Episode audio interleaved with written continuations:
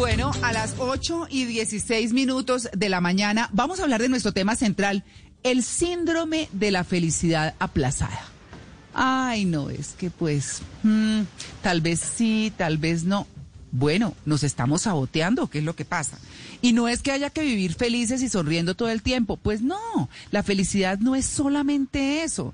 La felicidad es tener una vida regular, es tener una vida tranquila, es tener una vida con, con dificultades también, pero, pero la felicidad es, es, es un compendio, digamos, de cosas en las que de pronto se ríe, de pronto se es feliz, de pronto se pasa bien. Bueno, pues como todo. Así que vamos a hablar de este tema que es tan interesante y tan importante con Silvia Ramírez, que ustedes, eh, a quien ustedes conocen muy bien, es consultora de felicidad y personal branding, eh, o mejor, eh, de felicidad y marca personal, es abogada de la Universidad del Rosario y ha realizado estudios de programa en programación, perdón, de posgrado en programación neurolingüística e inteligencia, es coaching en coaching y estrategias de aprendizaje para la formación de competencias, pero bueno, está súper ocupada en todo el tema académico en, eh, en la Universidad Javeriana, eh, aprendió de todo esto, ha sido parte de su escuela en Barcelona, así que bueno, la traemos hoy porque nos va a hablar de este tema. Silvia, buenos días. Hola María Clara, buenos días. Qué buena música para empezar esta mañana. ¿Cierto? Sí, sí, sí. Es que mientras empezaba el programa, esta canción que estábamos oyendo, yo me puse a bailar. Entonces ah. tenía que contarles que a mí me, me encantó la canción. bueno, qué bueno, qué bueno. Le recomiendo el botico, Silvia. Sí. ¿Me recomienda qué, Simón? El, voto. de la batalla musical. El voto, ah, bueno, sí. Vamos a votar. bueno, bueno, y Silvia, Silvia, ¿usted anda por Santander? No, yo, yo ah. quedé atrapada en, en Bogotá. Ah, ok. No, dije yo, porque la, siento más santanderiana que de costumbre. Debe ser las ganas de salir. Claro, claro, pero bueno. Claro, para hablar de este síndrome de la felicidad aplazada, eh, digamos que si hiciéramos una encuesta en la calle en este momento, la mayoría de la gente de pronto diría, ¿usted qué quiere? Ser feliz. Entonces, ¿por qué la gente aplaza la felicidad? ¿En qué consiste el síndrome de la felicidad aplazada? Bueno, este es un, síndrome que se hizo popular alrededor de 2004, cuando un señor de apellido Hamilton en Australia publicó un artículo que es muy interesante, está disponible en Internet, se llama Carpe Diem, el síndrome de posponer la felicidad. Y él ah, encontró que aunque la gente, entre otras cosas, el artículo eh, lo puedo compartir ahora en mi cuenta de Twitter para quienes lo quieran ver, porque ahí está desde libre consulta. Y entonces en este artículo él hizo esa investigación dentro de su dentro de su país y encontró que aunque la gente quería ser feliz, había tres razones por las cuales la gente decía, no, yo ahorita me lo paso mal, pero cuando me pensione ya voy a ser feliz, cuando me case voy a ser feliz. Y él dijo, mire, las causas centrales son estas tres. La primera es de, de origen aspiracional. Como en las redes sociales estamos viendo ese boom de millonarios en sus yates y en sus mansiones y tal, mucha más gente quiere tener ese estilo de vida de millonarios. Entonces se ponen a trabajar hasta reventarse, entre otras cosas, por eso se disparan los precios de las propiedades y esa es la primera causa, que uno por querer vivir como un millonario paga un precio más alto de lo que debería. Por eso, Silvia... ¿ah? ¿Ah? bueno, no, sí. es que le quería comentar ahí un momentico en ese punto y es... Por eso es que dicen que la felicidad de uno depende del tamaño de las aspiraciones, porque cuando uno quiere ser como un mega tetramillonario de esos, muchos ya son herederos o han sido afortunados o muy trabajadores o en fin, pero pues es como un poco revisar a qué es que estamos aspirando, ¿verdad? Sin decir que es que hay que aspirar a bajito, ni a poquito se puede encontrar un punto en la mitad, o sea, soñar en grande, porque es que los sueños son los que nos hacen salir de la cama cada mañana. Si uno no soñara cosas chéveres, se quedaba en la cama, cambiar, viendo ahí pasar los canales. Cierto, tener sueños grandes, pero entender una cosa, que a mí me guste mucho, por ejemplo, una marca de, de carro en particular, que me guste mucho, no quiere decir que yo la necesite. Una pregunta importante para empezar esta conversación es, Queridos oyentes, ¿ustedes conocen a alguien que no sea millonario, que no tenga un cuerpo perfecto, que no tenga una pareja perfecta y que sin embargo sea feliz? Yo sí conozco más de uno así. Entonces, ah, bueno, ahí empezamos a pensar al derecho. No hace falta tener esa vida perfecta para que uno pueda ser feliz. Entonces retomemos los puntos, Silvia. Eh, perdóname un segundo, Luis Carlos, porque íbamos diciendo los puntos, íbamos en el primero, yo interrumpí, muy mal educada, eh, interrumpí. Eh, digamos los otros muy pronto para que arranquen Luis Carlos y Malena que quieren preguntar. Pero es, era una pregunta muy importante esa que hizo María Clara. Segunda causa, los cambios legislativos. Cuando en Australia el gobierno le dijo a la población, miren, señoras y señores, posiblemente la pensión para las personas que vayan a pensionarse en 30 años no vaya a ser suficiente para alcanzar a, cubrir todas las áreas de su vida, la gente entre 40 y 50 años empezó a tener un frenesí por acumular cosas, porque empezaron a sentirse inseguros del futuro. Y la tercera causa es esa gente que ya normalizó el estrés, o sea, la gente que está en trabajos tan estresantes, siempre bajo presión, que sienten que eso los hace sentir vivos, esa presión del trabajo, que le tienen terror a las consecuencias que tendrían si se animaran a cambiar de trabajo y que por regla general solamente se salen de ese círculo de estrés cuando sufren, por ejemplo, un infarto o un problema en la salud. Esas son las tres causas. Bueno, eso, entonces ya esos son los puntos. Sí, las tres causas que nos dice este investigador australiano Cliff Hamilton en el artículo de 2004 son esas tres. Porque queremos vivir como millonarios, porque tenemos miedo de que el sistema pensional no nos alcance a cobijar y porque nos acostumbramos al estrés.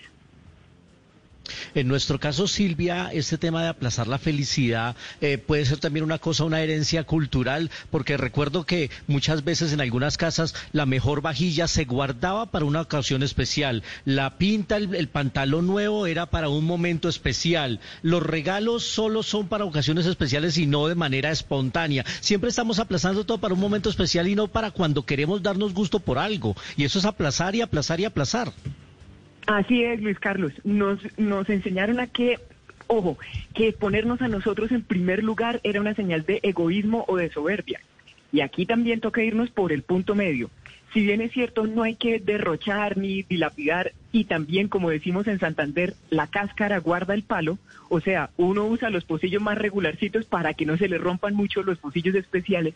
Eso es cierto, pero al tiempo es cierto que cada uno de nosotros es una persona especial. O sea, puede que la clave para empezar a romper ese circulito de, posponer la alegría esté en empezar a trabajar en el amor propio. Si uno se quiere a uno mismo, y una forma muy sencilla, porque habrá también personas en la audiencia que dicen, yo entiendo que debería quererme más, pero sinceramente no sé por dónde empezar. La fórmula más fácil para subir el amor propio es la siguiente. Piense usted cómo trataría a un invitado especial que usted tuviera en su casa. A ese invitado usted no le da agua de la llave, sino que la hace pasar por el filtro. A ese invitado usted le pone sábanas bonitas. Ah, bueno, haga en relación con usted mismo lo mismo que haría por ese invitado, que usted va a ver cómo empieza a volverse familiar con el buen trato, el buen trato para uno mismo. Qué bien, claro, con usted mismo y no sé si podemos complementar también con las personas que viven con usted, ¿no? Si usted vive, por ejemplo, con su pareja, pues con su pareja, con sus hijos, o si vive con sus padres, a veces creo que nos acostumbramos a estar con esas personas y tal vez no las atendemos y nos atendemos como se debería. Y eso nos pasa, ¿me está saludando aquí Malena? Al otro lado. Sí, sí, sí. Hola Malena. Hola. eso nos pasa entre otras, porque uno dice, no, ya van 20 años y yo con el mismo viejo panzón. O sea, pensemos en una cosa. De pronto lo sorprendente es que todavía después de 20 años, el viejo panzón o la vieja que ya parece un acordeón, eso nos dicen de todos los señores. Y de pronto lo fantástico es que después de 20 años esa persona todavía quiere estar conmigo. Claro. Es que si uno le da un momentico la vuelta a la situación, uno empieza a entender que la presencia de esa persona es algo para agradecer. Entonces, de nuevo, uno tiene que tener mucho cuidado con qué va permitiendo que se le vuelva normal. La presencia de otra persona en nuestra vida es algo que siempre vamos a tener que agradecer porque la vida en compañía es más bonita. Soy totalmente de acuerdo. Pero bueno, ese era un comentario. Yo le quería preguntar realmente, a veces la pereza es un impedimento para ser feliz y uno mismo se lo pone de por medio. Por ejemplo, no es que quiero hacer ejercicio para estar saludable, para tener un cuerpazo, pero la pereza se interpone. No es que quiero aprender un nuevo oficio, un nuevo talento, pero la pereza se interpone. es que quiero encontrar el amor, pero qué pereza salir a citas. Entonces, ¿por qué se nos interponen a veces algunas cosas entre la felicidad y nosotros mismos? Ah, Esa es, una cosa muy interesante porque la pereza no, no siempre tiene una misma causa. Hay una que no es muy evidente y es, a mí me parece muy interesante. A veces uno siente pereza, por ejemplo, de ponerse a hacer ejercicio o pereza de ponerse a trabajar en su emprendimiento, en realidad porque inconscientemente a uno le da miedo que uno se ponga en ese empeño, que uno haga el esfuerzo y que no le salgan las cosas. Entonces, ¿qué es mejor para mí? Soportar la vergüenza de haber de sentir que yo me metí y no aguanté, o decirme que es que me dio pereza y que por eso no lo intenté, pero que yo sé que si lo intentara tendría éxito. Sé que no es sencillo de entender, pero a lo que a lo que quiero ir es muchos de nosotros no intentamos cosas más grandes, nos decimos que nos da pereza intentar cuando en realidad lo que tenemos es miedo de que si las intentamos no tengamos miedo, no tengamos éxito. Eso por una parte. Mm. Pero por otra parte, pensemos en lo siguiente a propósito de la pereza. Si uno en la vida se queda esperando a sentir motivación para ponerse en marcha, o sea, si uno espera sentir energía para ponerse los tenis y ponerse a hacer el ejercicio, o si uno espera sentir la inspiración para sentarse a escribir, nunca lo va a hacer. Entonces hagamos, aquí pongámosle una consigna que es un poquito cursi, pero es muy buena. Digámonos siempre, con la acción llega la motivación. O sea, entendamos, uno puede tener mucha pereza, pero yo le garantizo que usted se sienta y hace un poquito, o se pone por lo menos se pone por lo menos los tenis y se mueve un poquito, el mismo movimiento le va pidiendo más acción. Con la acción llega la motivación. No se espere estar motivado. Ah, pero vea, ahí está. Pues bueno, vamos a continuar hablando porque por supuesto que el tema no está agotado. Porque uno dice, pues bueno, y entonces la consigna, ¿cuál es? Eh, hay que vivir cada día como, como si fuera el último y entonces ¿qué hace uno? ¿Planea o no planea? O es que va por la vida rodando como o es mejor improvisar porque a veces los paseos que, no se preparan son los que salen más buenos, pero también es cierto que las cosas que se preparan muy bien también salen muy bien, no siempre, pero sí, digamos que se cumplen los pasos, que todo. Eso y muchas otras cosas alrededor de el síndrome de la felicidad aplazada. Ya regresamos, estamos en Blue Jeans.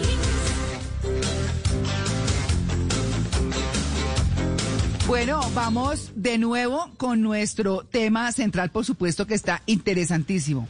Es el síndrome de la felicidad aplazada. Ay, no, es que tal vez, no, es que, no, no, más adelante, todo como así por el estilo. ¿Ah?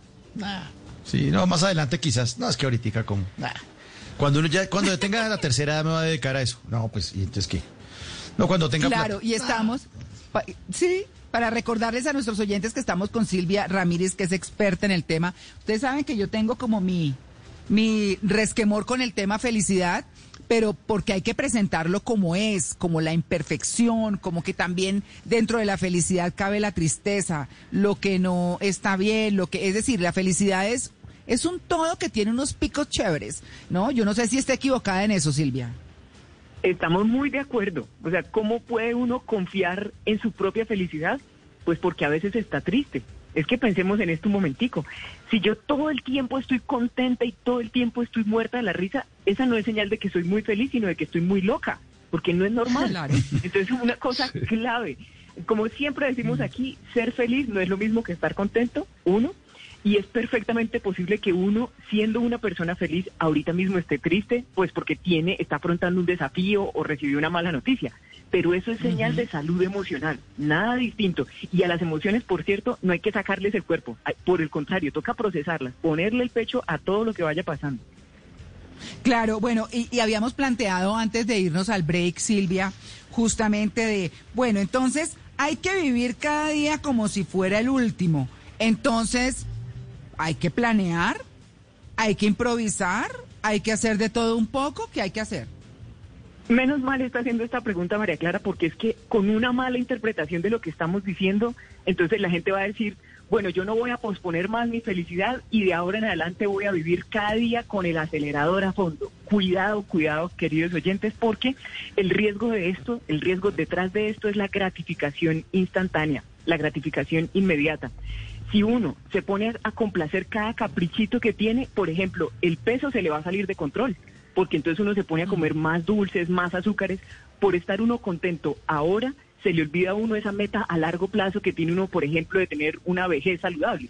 Entonces, por ejemplo, también con el dinero, por darme un capricho ahora, me endeudo y recaliento la tarjeta de crédito a comprar electrodomésticos que de pronto no son tan urgentes, en vez de amasar un capital más grande, por ejemplo, para cumplir el sueño que tengo de tener una casa.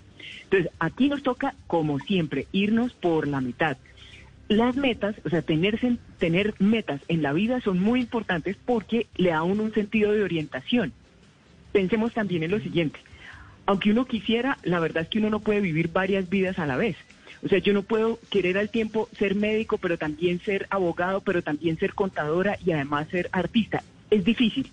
Las personas que sí lo han hecho son famosas en la historia. Leonardo da Vinci, por él sí lo pudo hacer, pero la mayoría de nosotros, pues no. Entonces, tener las metas claras hace que yo en el día de hoy organice hacia dónde tengo que ir. Pero entonces aquí también la consigna para los oyentes es las metas, sí claras, sí altas, pero no muy rígidas. La infelicidad aparece cuando uno está demasiado obsesionado con que le pase una cosa en específico. No, yo tengo claro para dónde voy, pero si eso no me pasa, yo recuerdo primero que a veces puedo dar giros en U. O sea, si yo voy por un camino y veo que por ahí no es, pues entonces me devuelvo, porque para eso la vida es mía. O si yo voy por un camino y veo que definitivamente el obstáculo es demasiado grande, pues entonces yo formulo otro camino. Pero lo chévere de las metas es que me dan sentido de orientación. Así que para concluir esta parte, lo que quisiera proponerles no es eso de vivir cada día como si fuera el último, porque de nuevo, uno se pone a despilfarrar o a comer más de la cuenta o a enredarse en relaciones amorosas peligrosas. En lugar de eso, les propongo es que vivamos cada día como si fuera el primero. O sea, cada día uno sale de su cama con curiosidad caramba, a ver qué me atraviesa la vida hoy. Uno se sorprende del sabor de la comida, de la sonrisa de los niños. Eso es, con una actitud como de un niño sabio, un niño que ya está grande. Eso es. Buenísimo, Silvia. ¿Y cuáles podrían ser las consecuencias de vivir aplazando la felicidad, aparte de volvernos apáticos o irritables o que nos vean tristes todo el tiempo? ¿Cuáles pueden ser esas consecuencias? La mayor consecuencia, porque claro, hay consecuencias más leves como lo que uno empieza a sufrir en su salud ahora mismo. Por uno siempre estar aplazando su felicidad, empieza a deprimirse. Y cuando uno se deprime, se le bajan las defensas. Y cuando se le bajan las defensas, le entran las enfermedades. Pero eso, sin embargo, no me parece tan grave como la consecuencia fundamental. Piense cada uno de nosotros, si, si uno vive siempre posponiendo las metas, cuando usted esté viejito en su lecho de muerte, querido y querida oyente, ¿usted qué va a pensar de usted mismo? Para mí ese sí es el problema. Caramba, que uno esté en el lecho de muerte bien viejito y uno sienta la vida se me quedó sin vivir. Y uno ahí acostado piense, caramba, yo de pronto debí invertir más tiempo en mis relaciones con mi familia, con mis amigos. O de pronto yo debía atreverme a cantar o a bailar delante de toda la gente porque era lo que yo soñaba con hacer. Lo que decía Mauricio. Silvia. Sí, Ay, sí, atrévase a no gustar coser. Sí, sí. Por ejemplo, o sea, ¿dónde dice que uno tiene que ser millonario? Recordemos la pregunta Ay, de acuerdo. este segmento.